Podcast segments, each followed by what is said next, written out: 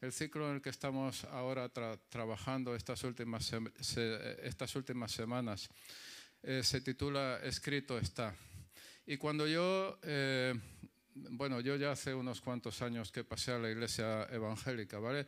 Mi fondo cultural es católico, como el de tantos millones de personas en, la España en la que nosotros, en la que casi todos nosotros estamos viviendo. También probablemente tú que nos estás viendo eh, al otro lado de la pantalla, ¿vale? Mi, mi, fondo, mi fondo es católico. Yo pensaba durante mucho tiempo, estaba pensando, mira, Claro, tú pones tu fe, tu confianza en una persona, pero las personas, ¿sabes qué pasa? Eh, ¿Sabes lo que pasa? Que unas veces se equivocan y otras nos engañan. No tienen más que poner la tele, ¿vale? Eh, y, oh, por cierto, esto, si no lo digo, mira, si no lo digo es que vosotros del color blanco, ¿vale? ¿Sabéis cuánto, ¿Sabéis cuánto le importáis a los que han ganado tanto dinero anoche. ¿Sabéis cuánto le importáis a los que a los que, a, los que eh, han ganado tanto dinero anoche haciéndolo bien, jugando bien? Pero ¿sabéis cuánto le importáis de verdad? Bueno, voy a, simplemente lo voy a dejar aquí, ¿vale? No quiero, no quiero hacer sangre, sabéis que yo no soy del todo futbolero, en fin, en fin. Bueno, cosas de estas, ¿vale?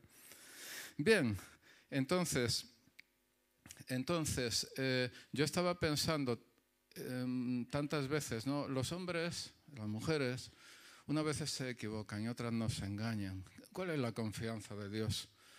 La confianza de Dios es que Él se ha arriesgado a dejar las cosas por escrito, las cosas fundamentales por escrito. Y aprendes a pensar que lo que está escrito en la Biblia es así, es, mm, es literalmente, es palabra de Dios, ¿vale? Y lo que no está escrito en la Biblia, bueno, pues puedes suponer, puedes estimar, puedes valorar, puedes deducir, pero, pero, lo que está escrito ahí, eh, cuando Dios deja algo por, mm, hay algo fijo en su palabra, bueno, te puedes agarrar a eso como a un clavo ardiendo. Me da igual que estés enfermo, me da igual que estés teniendo un problema social de primer nivel, me da igual que, a ver, entiéndeme, no me da igual, pero es, eh, es una forma de expresarme, no me da igual los problemas que tú tengas o por los que estés pasando, no me da igual personalmente, ¿vale?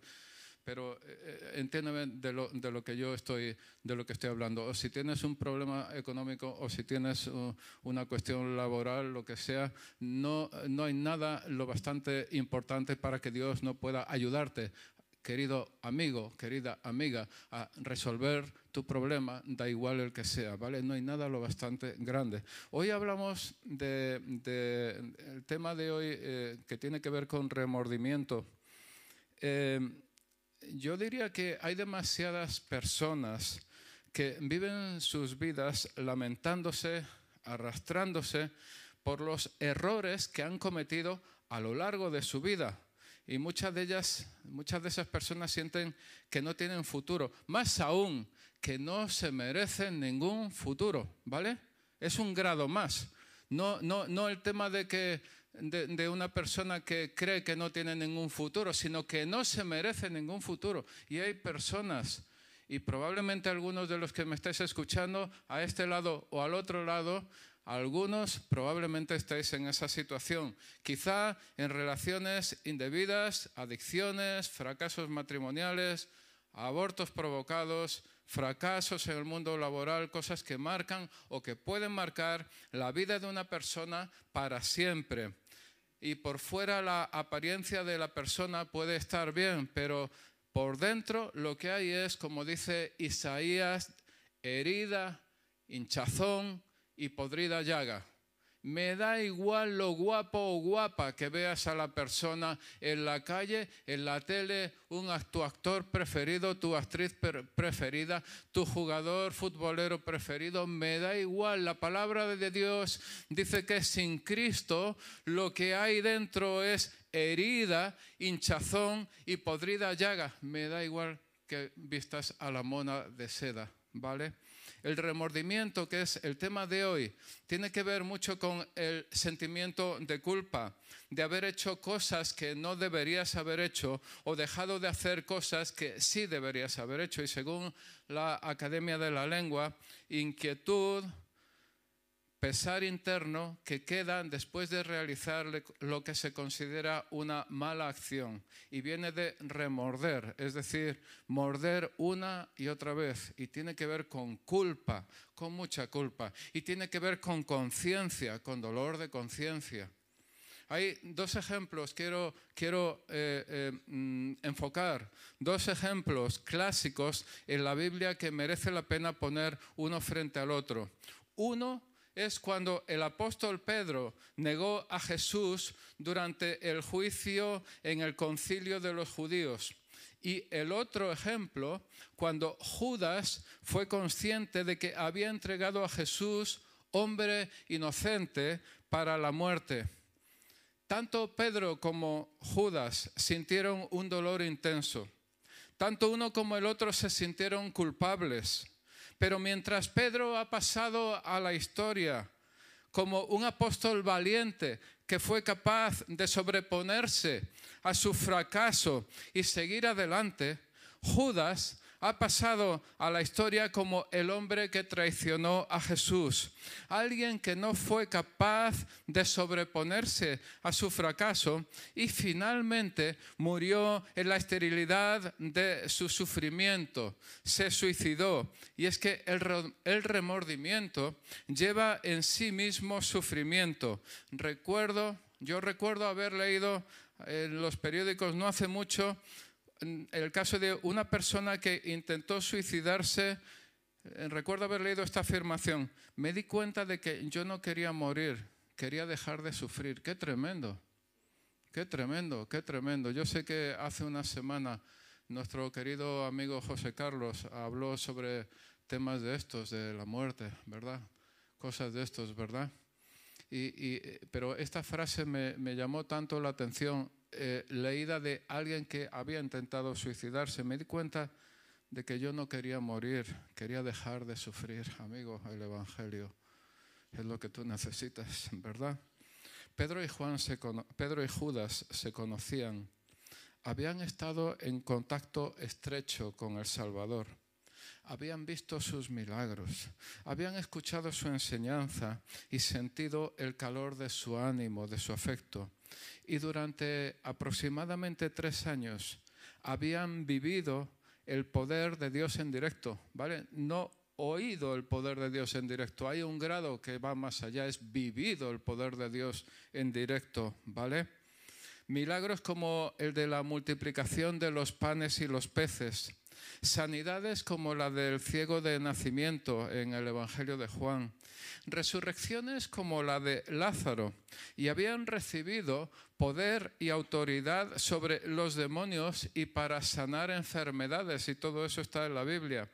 Pero en el momento de mayor presión, amigo, amiga, en el momento de mayor presión, cuando ambos fallaron, uno de ellos salió a flote y el otro se hundió.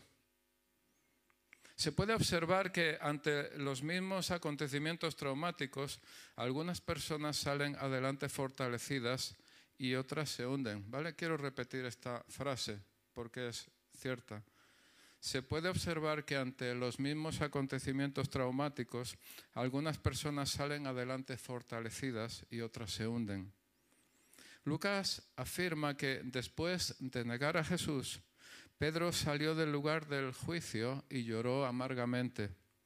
Pedro se eclipsa a continuación, de forma que no aparece en el relato de la muerte y sepultura de Jesús, pero atención, que vuelve a aparecer cuando María Magdalena y otras mujeres anuncian a los apóstoles la resurrección. Y si seguimos el relato del evangelista, de Lucas estoy hablando, lo que contaban las mujeres les pareció a, los apóstoles como disparates. ¿Te has encontrado alguna vez, cuña publicitaria? ¿Te has encontrado alguna vez que lo que te ha dicho alguien, una persona que Dios ha hecho en su vida, a ti te parece un disparate? Bueno, pues eso le pareció a, algunos, nada menos que a los apóstoles, el relato de las mujeres sobre la, resurrección de Jesucristo. Y no creyeron a las mujeres, pero Pedro corrió al sepulcro para verlo con sus propios ojos. Pedro desapareció cuando lloró amargamente y volvió a aparecer para ir corriendo al sepulcro. Pero ¿qué están diciendo estas mujeres? ¿Vale? Algo había sucedido en Pedro en ese par de días, algo que lo llevó a continuar adelante. En cuanto a Judas, Lucas afirma que sintió remordimiento por haber entregado sangre inocente y ante la burla de los sacerdotes, sumido en la desesperación, se ahorcó. Quiero llamar la atención sobre el hecho de que ambos hombres habían sido escogidos personalmente por Jesús.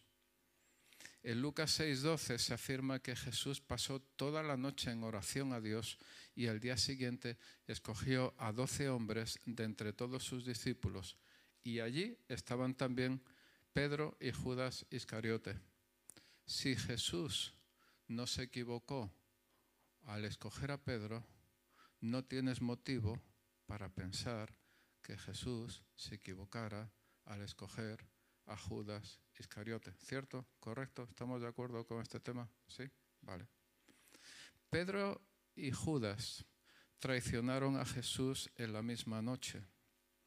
Pero mientras Pedro se mantuvo, escúchame con atención, Pedro y Judas traicionaron a Jesús en la misma noche. Pero mientras Pedro se mantuvo lo bastante cerca del Salvador para recibir la mirada directa y penetrante de Jesús, lo que le llevó al arrepentimiento por haberle negado o después de haberle negado, Judas se mantuvo lejos de Jesús, lo que le llevó, acusado por su propia conciencia, al remordimiento, es decir, el sentido atroz de culpa por estar entregando a la muerte al Cristo, el ungido, el único que podría haberlo salvado. Quiero que pongáis Mateo 27.3 eh, en pantalla, si es posible, ¿vale? Mateo 27.3, eso es. Entonces, eh, quiero llamar la atención sobre la parte de... Eh, mm, mm, mm, vamos a ver, sí, Judas, Judas, el que le había entregado, viendo que Jesús había sido condenado, sintió remordimiento. Judas, el que le había entregado, viendo que Jesús había, había sido condenado, sintió remordimiento. Quiero también llamar la atención, recuerdo, ¿Cuántas veces voy a recordar que hay que leer diferentes versiones de la Biblia? Y si tú hablas distintos idiomas, lee distintas lee versiones de la Biblia en distintos idiomas, distintos idiomas, porque va a haber matices que no aprecias en uno. Y es que en Reina Valera dice, la palabra que dice eh, no es remordimiento. En Reina Valera 60 dice, Judas, el que le había entregado, viendo que era condenado, devolvió arrepentido las 30 piezas de plata, ¿vale? Y es que hay un punto, hay un punto, eh, claro, eh, los idiomas, sabéis que los idiomas no son una cosa matemática, que los idiomas tienen matices, que los idiomas a veces tienen interpretaciones, que puedes emplear la misma palabra con sentidos diferentes, etc. Entonces, si tú estás leyendo Reina Valera, por favor, si tú vas a este versículo, cuando dice que, Judas devolvió arrepentido las 30 piezas de plata, por favor interpreta que el sentido más adecuado es como lo está poniendo la Biblia de las Américas, es decir, que se llenó de remordimiento, ¿vale? ¿De acuerdo? Bien, vale. Ya hemos dicho que el remordimiento tiene que ver que tiene mucho que ver con el sentimiento de culpa. La Biblia apenas habla de ello. Es curioso, la Biblia apenas habla de remordimiento. ¿Y sabes por qué? Porque en sí Dios no está tan interesado en el remordimiento, es decir, un, sentimiento muy fuerte de culpa estéril por su propia naturaleza y que por sí mismo no lleva a ninguna parte, sino que lo está y mucho en el arrepentimiento. Es decir, Dios no está tan interesado en el remordimiento. Dios está muy interesado en el arrepentimiento, que no es solo un sentimiento muy fuerte, sino que lleva a sanidad el arrepentimiento, lleva a sanidad y restauración de la relación con Dios e involucra siempre el arrepentimiento, un cambio mejor, una enmienda. Significa cambiar la mente o el propósito. Y ahora escúchame Si el remordimiento es como una piedra, si el remordimiento es como una carga, es como una mochila que no te puedes quitar de encima, el arrepentimiento es como una flecha. Eso tienes que tenerlo totalmente claro, ¿vale?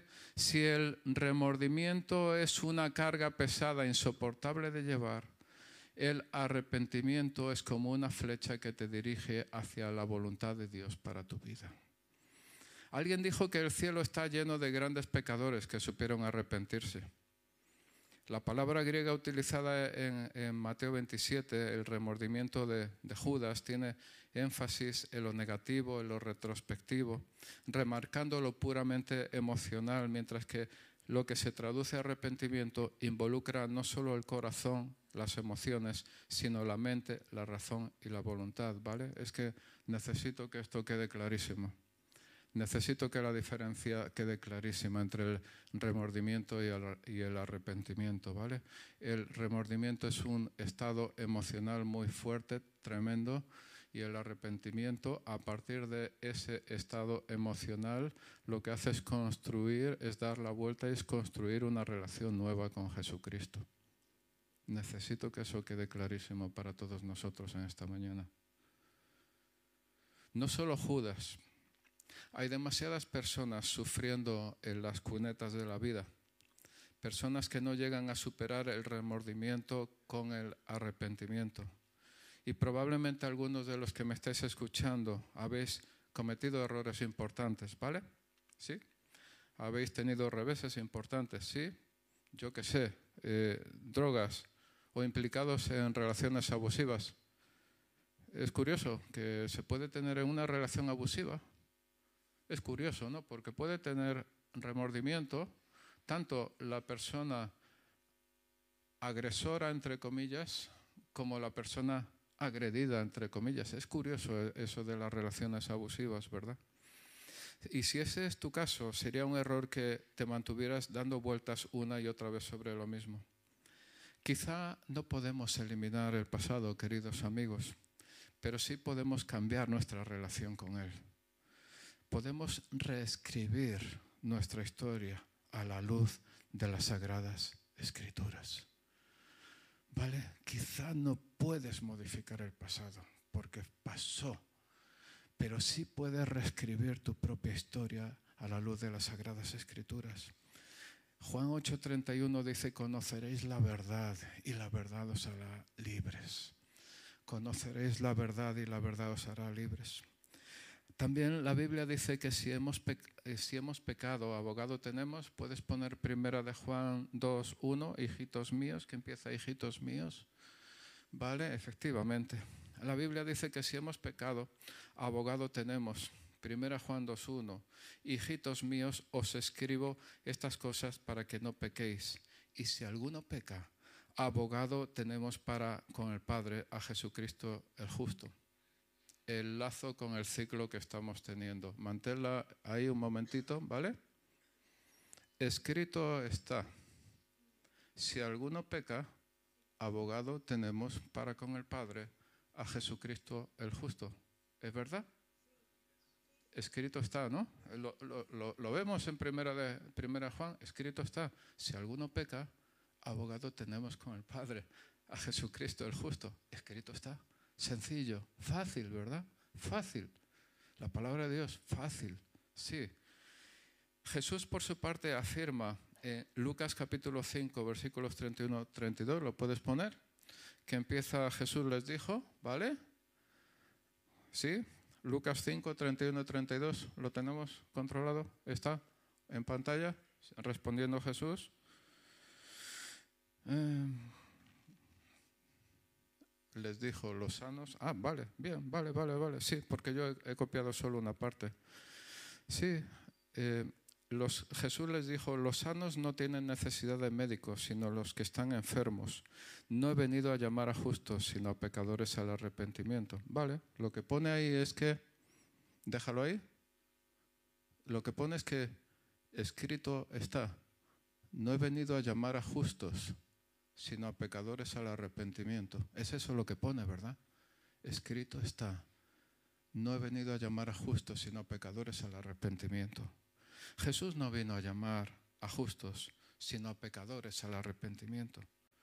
Has pecado gravemente contra Dios, contra otras personas, contra ti mismo. Bienvenido. Somos amistad cristiana. Has pecado gravemente. Bienvenido. Somos amistad cristiana. Somos la iglesia de Dios. No la única iglesia de Dios, pero somos la iglesia de Dios. Jesús te busca. Has hecho cosas horribles. Jesús te busca. Eres indigno de venir a la iglesia, de acercarte a Dios. Jesús te busca. No mereces el perdón de Dios. Jesús te busca. Recuerda al hijo pródigo. Esto lo he citado no hace mucho, pero creo que también encaja aquí. Recuerda al hijo pródigo. La imagen habitual que tenemos de Dios es sentado en el trono. Y en algunos pasajes de la Biblia también se dice, levántese o levántate Dios y sean esparcidos tus enemigos. Luego estamos hablando del Dios Todopoderoso. Pero hay un único lugar en que tú ves a Dios débil, un Dios que está corriendo desesperado, le ves sensible, le ves, le ves ahí con los, con los sentimientos a flor de piel y está jadeando. Hay un único lugar. Y ese único lugar en la Biblia es la historia del hijo pródigo, cuando sale corriendo a recibir al hijo arrepentido que vuelve a casa. Alguien dijo también, Dios te ama tal como eres pero te ama demasiado como para dejarte así. Ese, amigo, ese, amiga, es el poder transformador del Evangelio. No permitas que tu pasado dicte tu futuro. Derrotas pasadas no impiden victorias presentes. Derrotas pasadas no impiden victorias futuras superar con la ayuda de Dios el remordimiento por el arrepentimiento. Es decir, pasar del dolor estéril que únicamente se queda en la conciencia al dolor que impulsa a la acción, a decidirse a hacer las cosas bien, a restaurar todo lo que se pueda restaurar, es clave para la vida cristiana victoriosa. Lo voy a repetir, ¿vale? Esa es la ventaja de escribirlo todo. Desde que uno aprende a escribir, qué maravilla, ¿vale? Superar con la ayuda de Dios el remordimiento por arrepentimiento, es decir, pasar del dolor estéril que únicamente se queda en la conciencia al dolor que impulsa a la acción, a decidirse a hacer las cosas bien, a restaurar todo lo que se pueda restaurar, es clave para la vida cristiana victoriosa. Aprendamos de los mejores quiero, puedes poner Hechos 26 del 9 al 11. Aprendamos de los mejores. El apóstol Pablo dice de sí mismo, Hechos 26 del 9 al 11, ¿vale? Son 9, 10, 11, 9, 10, 11, tres versículos, ¿verdad? También desde que sabemos contar, una maravilla, 9, 10, 11. El apóstol Pablo dice de sí mismo, yo ciertamente había creído que debía hacer muchos males en contra del nombre de Jesús de Nazaret. Y esto es precisamente lo que hice en Jerusalén. No solo encerré en cárceles a muchos de los santos con la autoridad recibida de los principales sacerdotes, sino que también cuando eran condenados a muerte, yo daba mi voto contra ellos. Y castigándolos con frecuencia en todas las sinagogas, procuraba obligarlos a blasfemar y enfurecido en gran manera contra ellos, seguía persiguiéndolos aún hasta las ciudades extranjeras. Ahora, un ejercicio de imaginación, ¿vale? Imagínate un tiempo en el que aquí, en esta iglesia, eh, somos amistad cristiana. Imagínate un tiempo. Quizá tú nos estás viendo y eres parte de otra iglesia, ¿vale? Y entonces también sirve para tu otra iglesia, para la iglesia de Dios, ¿no? Imagínate un tiempo en el que aquí, en esta iglesia, van desapareciendo personas y familias. Y oyes que los están metiendo en la cárcel, obligando a algunos a blasfemar y que a otros incluso se les mata entregando a sus hijos al Estado. ¿Cómo actuarías? Tú piénsalo. ¿Cómo actuarías? Ahora te sientes en un entorno seguro. Gracias a Dios, nuestro país, España, no es un país perfecto, pero estamos aquí libremente. Gracias a Dios que estamos aquí libremente. No queremos otra cosa, ¿verdad? ¿Vale? Pero eso podría no ser de esa manera, ¿no? Entonces, ¿tú cómo, eh, cómo actuarías? ¿Qué pensarías de las personas que estuvieran dirigiendo, dirigiendo semejante atrocidad? ¿Qué pensarías de las personas que estuvieran dirigiendo o ejecutando semejante atrocidad? Bueno, pues así veían los creyentes de ese tiempo a Pablo, antes llamado Saulo. Así lo veían, así. Esa era la situación. Esa era la situación. Tú vas viendo que desaparecen familias aquí. ¿Qué ha pasado con la familia tal? ¿Qué ha pasado con no sé quién? Ah, está en la cárcel. Ah, ¿Sabes? Eh, eh, han matado, ¿sabes que He oído que han matado a, este y, al otro. esa era la situación de lo que oían con respecto a Saulo, después Pablo, ¿no? Pero ¿qué dice Pablo de sí mismo en otro lugar? Puedes poner 1 Corintios 15, 9, 10, ¿vale? Yo soy Vale, bien. Yo soy el más insignificante de los apóstoles, que no soy digno de ser llamado apóstol, pues perseguía a la iglesia de Dios. Pero por la gracia de Dios soy lo que soy. Y su gracia para conmigo no resultó vana. Antes bien he trabajado mucho más que todos ellos, aunque no yo, sino la gracia de Dios en mí. Quiero que pongas el versículo 10, deja el versículo 10, pero por la gracia de Dios soy lo que soy. Yo leo ahí, escrito está, por la gracia de Dios soy lo que soy, y su gracia para conmigo no resultó vana, antes bien he trabajado mucho más que todos ellos. Escrito está por la gracia de Dios, amigo, escrito está, por la gracia de Dios, soy lo que soy. ¿Te lo imaginas? E, el, impacto, lo leemos tan, tan de pasada las cosas en la Biblia que, perdemos de vista el impacto de la conversión de, Saulo, Pablo. Perdemos de vista el, ¿sabes? la, repercusión que, fue, la repercusión social, cultural, general que tuvo eso en su propia época. Eso, queridos amigos, lo que hemos leído de Pablo, es superar el remordimiento con arrepentimiento, la conversión del dolor en acción, superar el pasado con el futuro. Un pasado negativo no te descalifica para tener un destino brillante. ¿Lo crees? Pasado negativo no te descalifica para el futuro, amigo. No, no, no, no. El Salmo 139, 16, que es un versículo que a mí me parece espectacular. ¿Lo puedes poner Salmo 139, 16? ¿Lo tenemos? Salmo 139, 16. Sí, sí. Yo quiero fijarme en una parte eh, en tu libro, ¿vale? Después de la coma, en tu libro se escribieron todos los días que me fueron dados cuando no existía ni uno solo de ellos. Relájate. Relájate. ¿Tienes temor a la muerte? Quizás, quizás, ¿no?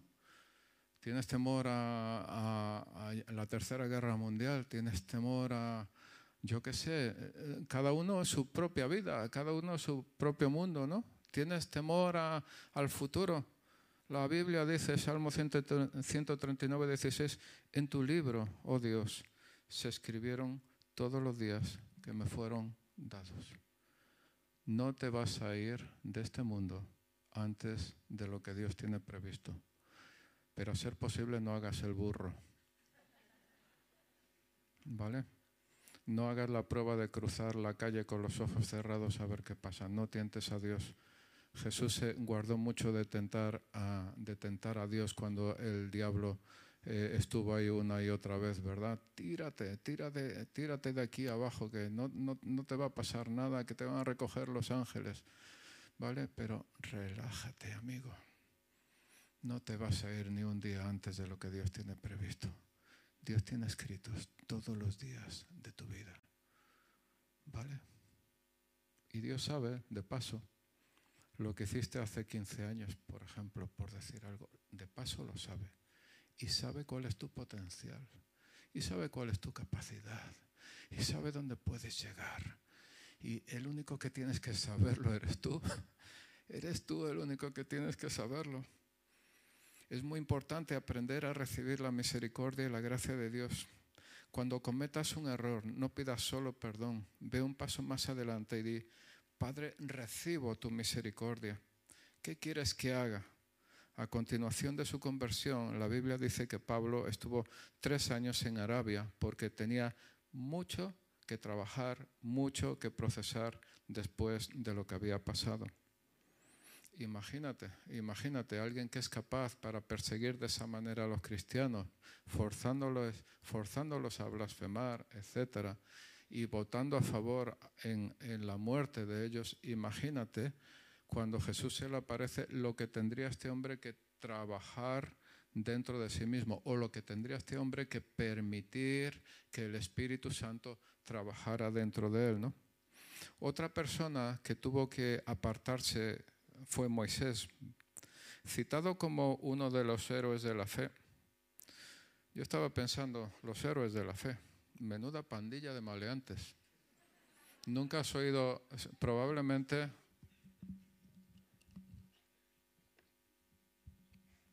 probablemente no has oído nunca o no es normal que oigas hablar de los héroes de la fe de Hebreos 11, menuda pandilla maleantes. Menudos menudo, menudos ejemplares. No eran mejores que nosotros, no eran mejores que tú o yo, no eran mejores. Pero Dios observó en ellos un corazón de oro, en todos ellos, ¿vale? Moisés, citado como uno de los héroes de la fe, cometió errores importantes. Cuando era joven sabía que Dios quería liberar a los israelitas pero él intentó hacerlo con sus propias fuerzas y mató a un hombre. Tuvo que huir al desierto y allí pasó mucho tiempo. Parecía que Dios, o sea, Dios tenía un llamamiento sobre Moisés. Moisés entendió que había un plan de Dios para salvar a los israelitas a través de él. Y en un momento determinado saca pecho y mata a un hombre. ¿Vale? Y Moisés tiene que huir al desierto. Y está allí años en el desierto. Y parecía que Dios iba a tener que buscar a otro. Esas son las cosas de Dios. Han metido la pata, han metido la pata a fondo, Dios se tiene que buscar a otro, ¿vale? Pero Dios, si hay una de las grandes verdades de Dios, es que Dios nunca se rinde con nosotros. Dios nunca se rinde con nosotros. La escritura dice que el llamamiento de Dios es irrevocable. ¿Qué significa eso? Irrevocable el llamamiento de Dios. Irrevocable. Si Dios te ha llamado, da igual el tiempo que haga que Dios te ha llamado, el llamamiento de Dios es irrevocable. 40 años después de huir y ya con 80, y probablemente convencido de que Dios lo había descartado en cuanto a su llamamiento, Dios le dio otra oportunidad y esta vez Moisés no la desperdició. Se levantó y cumplió su llamamiento. ¿Os dais cuenta lo que es capaz de hacer Dios? ¿Os dais cuenta? Un llamamiento, un error grave, digno de se acabó mi vida, ya estoy ahí cuidando ovejas con mi suegro y tal, y, qué calor hace en el desierto, pobrecillo, ¿no? Y parece que Dios, Dios se ha olvidado de mí, esto porque claro, con lo que yo he hecho, lo que yo he hecho ha sido imperdonable, ¿no? Y Dios, de nuevo a los 40, 40 años después, ya con 80, le dice, mira, espabilate, ¿vale? El episodio de la zarza ardiendo, mira, espabilate porque mi llamamiento sobre tu vida es irrevocable. El llamamiento, querido amigo, querida amiga, El llamamiento de Dios sobre tu vida es irrevocable. No le cuentes rollos a Dios. Lo único que tienes que hacer es ceder a su propósito. Piensa en el sistema de navegación de un coche, ¿vale? Yo tantas veces estoy convencido, tantas veces, es la segunda vez que cojo y, no he bebido, pero voy a beber ahora. Tantas veces, yo no soy de los que mejor se dirigen en, el, en el tráfico, ¿vale? No soy de los que mejor se orientan por estos mundos, ni sin navegador ni con navegador. Entonces a veces estoy pensando, este cacharro me va a insultar cualquier, en cualquier momento, me va a poner verde, me, voy a decir, me va a decir, estúpido conductor, bájate del coche ya, aparca y bájate del coche ya, que no, no hay nada que hacer contigo. Pero el navegador del coche también tiene misericordia de mí, ¿vale? El navegador del coche te redirige cuando te equivocas, ¿verdad? El sistema no se desconecta por el hecho de que tú te equivoques, sino que inmediatamente se actualiza y calcula una nueva ruta desde el lugar, ¿desde dónde? Desde el lugar en el que estás en ese momento, ¿vale? No, no importa lo lejos que te hayas ido o lo perdido que estés, inmediatamente se reajusta para dirigirse a la dirección original. Por ejemplo, imagínate que vas a Atocha y te dice, te dice el, te dice el navegador, mira, pues vete por aquí dirigiéndote hacia la carretera de Barcelona, más o menos. Imagínate que estás en la Inopia y acabas en Barcelona. No te preocupes por el navegador, no te va a insultar, no va a explotar, no va, este, como, como, como era como eh, era en Superagente 86, claro, es que yo como soy de otra época, en Superagente 86, este no sé qué se autodestruirá en, en, 50 segundos. Y era, era, aquello explotaba, era muy divertido. Aquello, aquello era sí que eran películas inocentes, ahora son mucho más asquerosas, ¿no? Entonces vas a Tocha y, tú estás liado y acabas en Barcelona, no te preocupes, el navegador va a seguir diciendo, mira, date la vuelta. Eso, eso sería arrepentimiento, por cierto, ¿vale? El, que el navegador explote, que le exploten los circuitos y eso, eso, eh, porque, porque no ha conseguido hacer carrera contigo, eso sería, eh, eso sería el remordimiento, ¿vale? Pero que el navegador te diga, date la vuelta, mira, ya está bien, venga, vale, que ahora sí, ya sé 620 kilómetros aproximadamente o algo así, pero no importa. Yo, si tú me haces caso, acabarás en Atocha, ¿vale? Es, ¿Vale? Y, eso, eso sería algo parecido al, arrepentimiento y es, es un poco, eh, el, navegador siempre, es importante que siempre te ajusta la dirección en el punto en el que tú estás. Amigo, el punto en el que tú estás. Por eso lo que estoy diciendo de Moisés, Dios le dirigió del punto en que él estaba. Estaba en el desierto, ya lleva 40 años y la, zarza no le estaba esperando en Egipto. La zarza ardiente, esa que no se consumía, no le estaba esperando en Egipto. Le estaba esperando donde estaba Moisés en ese momento, en pleno desierto. ¿Vale? Dios nos dirige a su propósito, a su buena voluntad, desde el lugar en el que estamos en un momento determinado. No importa dónde nos hayamos ido, dónde nos hayamos perdido, despistado, ¿vale? Él no le dijo, Dios no le dijo a Moisés, te has ido demasiado lejos o ha pasado demasiado tiempo. Eh, no, eh, es, eh, en nuestro caso, cuando nos salimos del camino correcto, Dios calcula una nueva ruta directa a nuestro destino. Si nos volvemos a equivocar, Dios cambiará la ruta de nuevo directa a nuestro destino te equivocas otra vez, ya la tercera vez, ya no sé qué, Dios calcula de nuevo la ruta, ¿vale? Y yo no estoy justificando que vivamos unas vidas descuidadas, una especie de comamos y bebamos que mañana moriremos, o, o en inglés, como si no hubiera mañana, ¿vale? No estoy justificando eso, ¿no? Hablo a personas que, aunque hayan, aunque hayamos cometido errores y quizá a veces importantes, tienen tenemos un corazón que anhela servir a Dios. Y si es así, no tienes que quedarte cruzado de brazos, porque Dios todavía tiene un plan para ti. Y como el navegador vuelve a calcular la mejor ruta, ¿vale? Si tienes un corazón recto para con Dios, la deuda, tu deuda, ya está pagada. Si es necesario, pide perdón y decídete a actuar como el apóstol Pablo, ¿vale? Eh, veía yo una película hace, eh, hace unos días, o era una serie, ya no, no me acuerdo. El caso es que estaba alguien confesándose la confesión auricular, ¿vale? Eh, en una iglesia católica, la confesión auricular. La confesión auricular no es que tú te confieses con unos auriculares puestos, es que tú te confiesas o una persona se confiesa a, alguien, un, cura, un, sacerdote que se supone que puede hacer algo con eso que tú le estás contando. Eso es la confesión auricular, ¿vale? Entonces, entonces eh, claro, a veces nosotros decimos, no, es que yo, eh, yo pido perdón a Dios. Eh, vale, y eso está bien, pero si has ofendido a alguien, también pídele perdón a ese alguien, ¿vale? Si la situación es tan difícil como para decir, es que si pido perdón a esta persona, por ejemplo, en una, en una relación, eso se puede dar en una relación. Yo siempre tengo que pensar en temas de matrimonios, ¿vale? Eh, por ejemplo, en una relación eh, difícil, abusiva, todo esto, eh, quizá antes de pedir perdón directamente, consultas con un buen consejero, ¿vale? pero, ¿sabes? Eso, ahí hay temas que quizá puedes tener que consultar mejor con, con un buen consejero, ¿vale?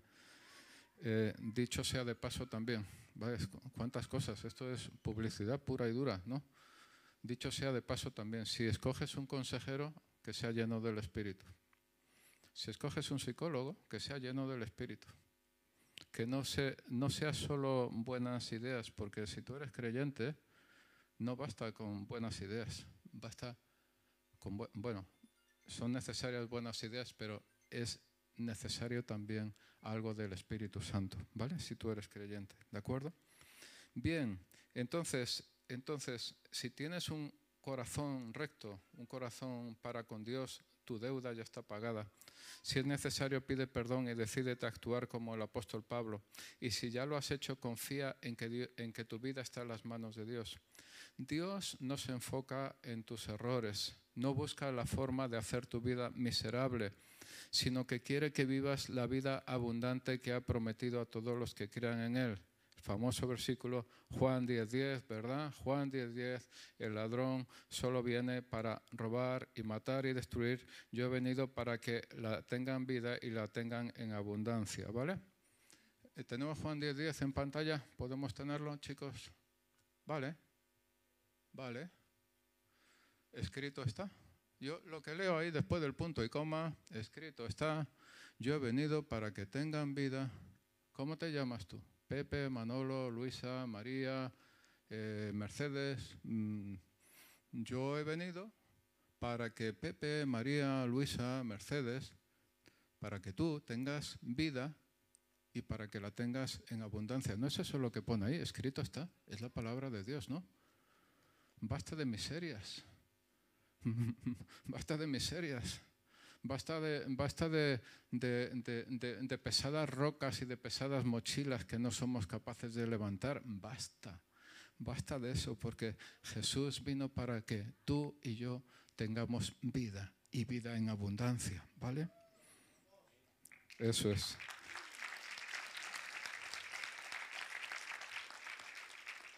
Quiero citar un par de ejemplos más, ¿vale? En Lucas capítulo 7 estaba Jesús en casa de un fariseo y entró, lo recordáis, una mujer pecadora que regó sus pies con los pies de Jesús con sus lágrimas y los secó con su cabello y los ungió con un frasco de alabastro con perfume. Y Jesús contó una historia sobre dos deudores a los que se perdonó y que al que más se le había perdonado sería el que más amaba, al que más, el que más amaba al prestamista. Esa mujer había tenido un, pasado difícil, pero no tenía por qué tener un futuro difícil. Me quito el sombrero con las personas que trabajan o trabajáis con temas de trata. Me quito el sombrero auténtico, ¿vale?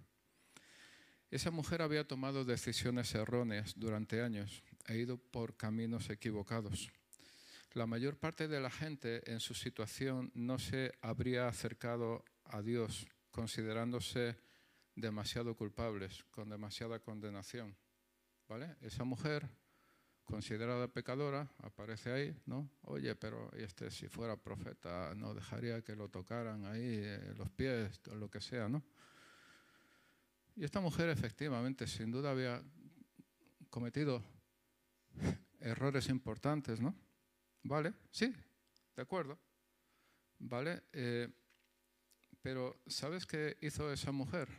En lugar de quedarse fuera, se metió dentro. ¿Recuerdas? ¿Recuerdas que anteriormente he comentado que Pedro se mantuvo lo bastante cerca de Jesús para recibir su mirada? ¿Recuerdas que Judas se había ido a otra parte? Es decir, que Judas... ¿Podría haber sido perdonado Judas? Yo creo que sí. Yo creo que sí, podría haber sido perdonado. Pero en lugar de estar al alcance de Jesús, decidió irse fuera de alcance, amigo. Y quizá con temas de, con temas de pecado, temas de arrepentimiento, temas de esto. Lo que hizo esta, esta mujer pecadora y lo que hizo el apóstol Pedro es la posición adecuada, mantenerse cerca de Jesús, de forma que a Pedro pudo recibir su mirada sanadora, liberadora y sanadora, y la mujer pudo recibir el contacto de Jesús. Rey de reyes, Señor de señores, Salvador del mundo, Salvador de todos aquellos que han entregado su vida a Jesucristo y lo han aceptado como Señor y Salvador. Porque no hay pecado lo bastante grande para Dios. No hay pecado lo bastante grande para Dios. El pasado negativo de pecado de esa mujer no la descalificaba para el buen plan de la misericordia de Dios sobre su vida.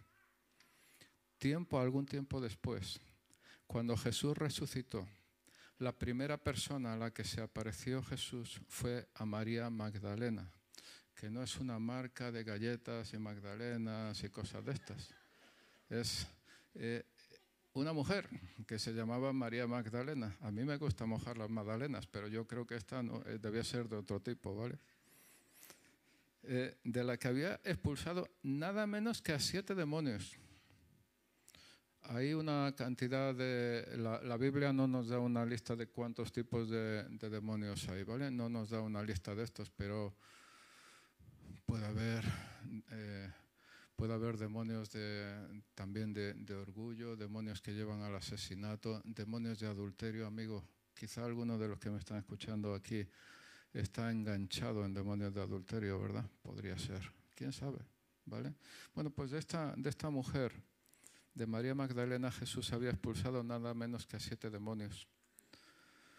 ¿Podría, Jesús podría haber escogido a los mejores religiosos de la época, al mejor apóstol, para, mostrarse a continuación de la resurrección, pero escogió a una mujer que él mismo había liberado de las garras del diablo.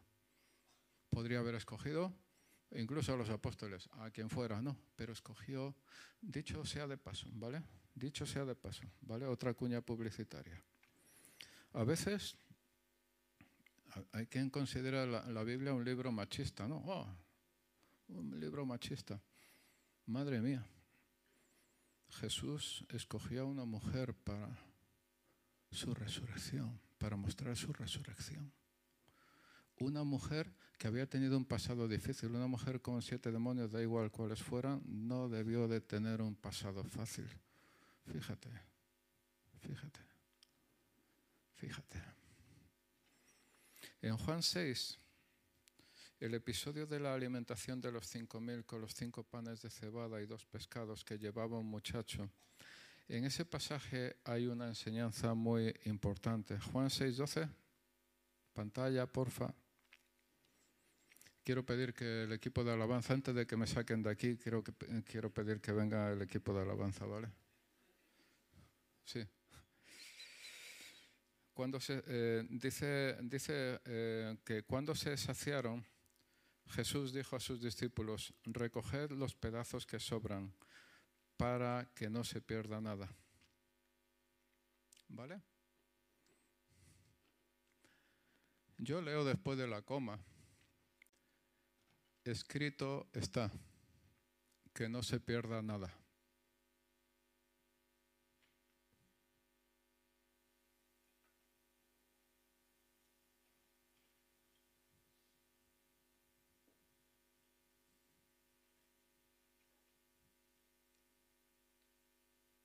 Escrito está, que no se pierda nada. Dios no desperdicia nada. Recuerdo Joyce Meyer, tantas veces ha, contado de los abusos de, su padrastro, abusos físicos de su padrastro, feo, feo, feo. Tantas veces lo ha contado, ¿verdad? En sus, escucha sus enseñanzas, sus, sus predicaciones y la mujer lo dice libremente tantas veces, ¿no? Y Dios, Dios le ha dado porque Dios es lo más. Y Dios le ha dado un ministerio de sanidad, de sanidad interior, que alucinas en colores. Porque Dios no desperdicia nada. Tu peor experiencia, Dios no desperdicia nada. Si has sido el agresor o has sido el agredido, Dios no desperdicia nada. Recuerda, Dios obra en todas las cosas para bien de aquellos que le aman. El Espíritu Santo está aquí en medio de nosotros. Quiero pedirte que ni te levantes, quédate donde estás. Quédate donde estás y cierra los ojos. Quédate donde estás y cierra los ojos. Dios no desperdicia. Tú que estás al otro lado de la pantalla, Dios no desperdicia nada.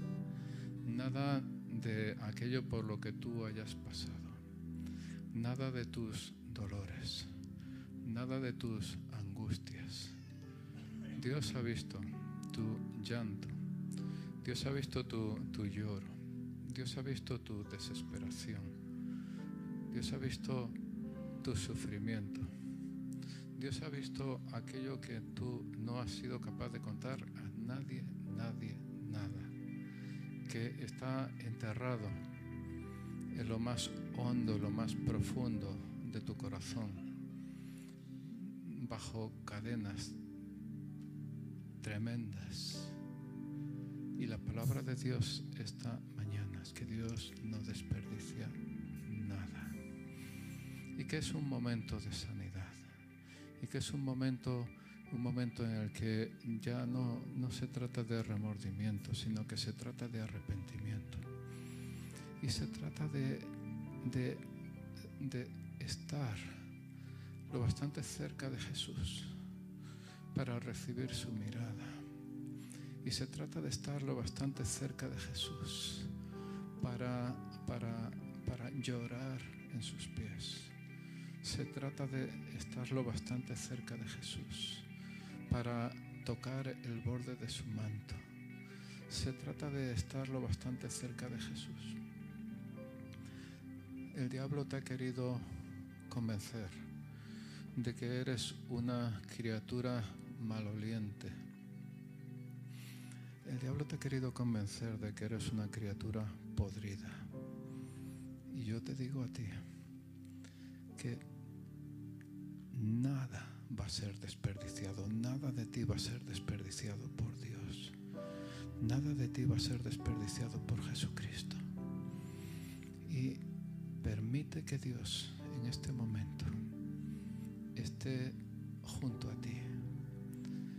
Quiero que hagas un esfuerzo de imaginación y que te veas a ti mismo en la presencia de Dios, que te veas a ti mismo delante del trono de Dios.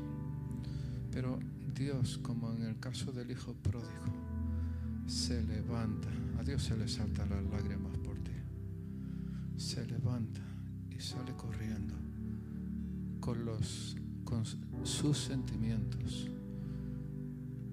saliendo por todos sus poros, porque tú te estás acercando a Él. Y Dios te va a transformar y Dios va a llenar tu vida de poder y de misericordia. Y yo creo también aquí que, que hay personas aquí, a este lado de la pantalla y al otro lado de la pantalla, personas que están sufriendo enfermedad porque están en las cadenas del remordimiento, porque están en las cadenas tendidas por el diablo. Y yo te digo a ti en esta mañana que Jesús está para librarte, que Jesús está aquí para llenarte de vida y vida en abundancia, que Jesús está aquí esta mañana para darte un futuro, para darte un presente y darte un futuro. Hay un llamamiento sobre tu vida y tu llamamiento no se ha perdido, no importa lo lejos que te hayas ido de Dios. Tu llamamiento no se ha perdido porque el llamamiento de Dios es irrevocable sobre tu propia vida. Y tú eres una persona de destino, es decir, una persona cuyo destino está marcado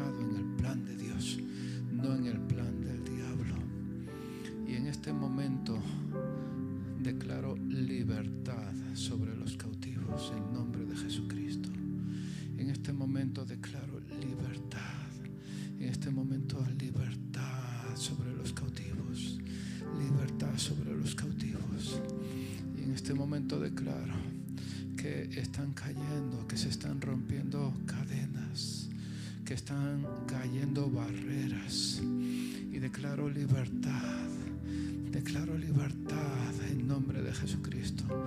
Declaro el poder de Dios en nombre de Jesucristo. El poder de Dios y el pasado sigue allí, pero el pasado ya no te ata.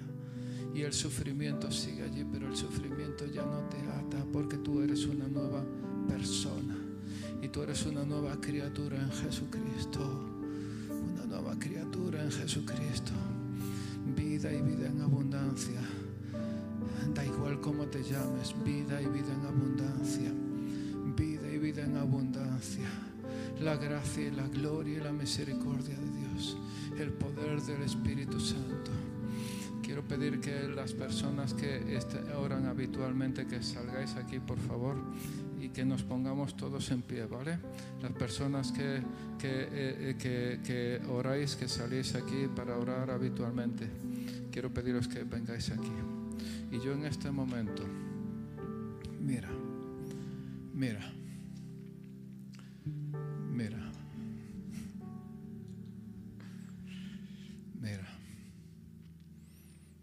hay poder en el nombre de Jesús. Hay sanidad en el nombre de Jesús. Hay libertad en el nombre de Jesús. Quiero, si necesitas oración por algunos de los temas que hemos tratado en esta mañana. Sal ahora, en nombre de Jesucristo. Sal ahora, ¿vale? Puede ser también por algún otro motivo, ¿vale? Que no, yo, quizá haya alguien aquí en esta mañana que ha venido, no, yo no, no tengo esos problemas que tú has comentado, pero yo necesito oración por otro, por otro tema, el que sea, temas privados, ¿vale? Las personas que oran por vosotros, son personas de confianza, personas de confianza, completa confianza, con quien puedes de verdad decir cosas personales, ¿vale? Pero en nombre de Jesucristo hay poder en el nombre de Jesús, hay libertad en el nombre de Jesús, hay algo bueno en el nombre de Jesús. No permitas, no te vayas de aquí esta mañana y quizá tú estás ahí al otro lado de la pantalla, ¿vale? No permitas salir, no salgas de aquí esta mañana en la misma situación en la que has entrado. No salgas en la misma situación en la que tú has entrado. Esfuérzate. el reino de Dios es de los valientes. El reino de Dios es de aquellos que lo arrebatan. Esfuérzate en nombre de Jesucristo. Glorificado seas en nombre de Jesús. Glorificado sea el Señor. Aleluya. Él está aquí esta mañana.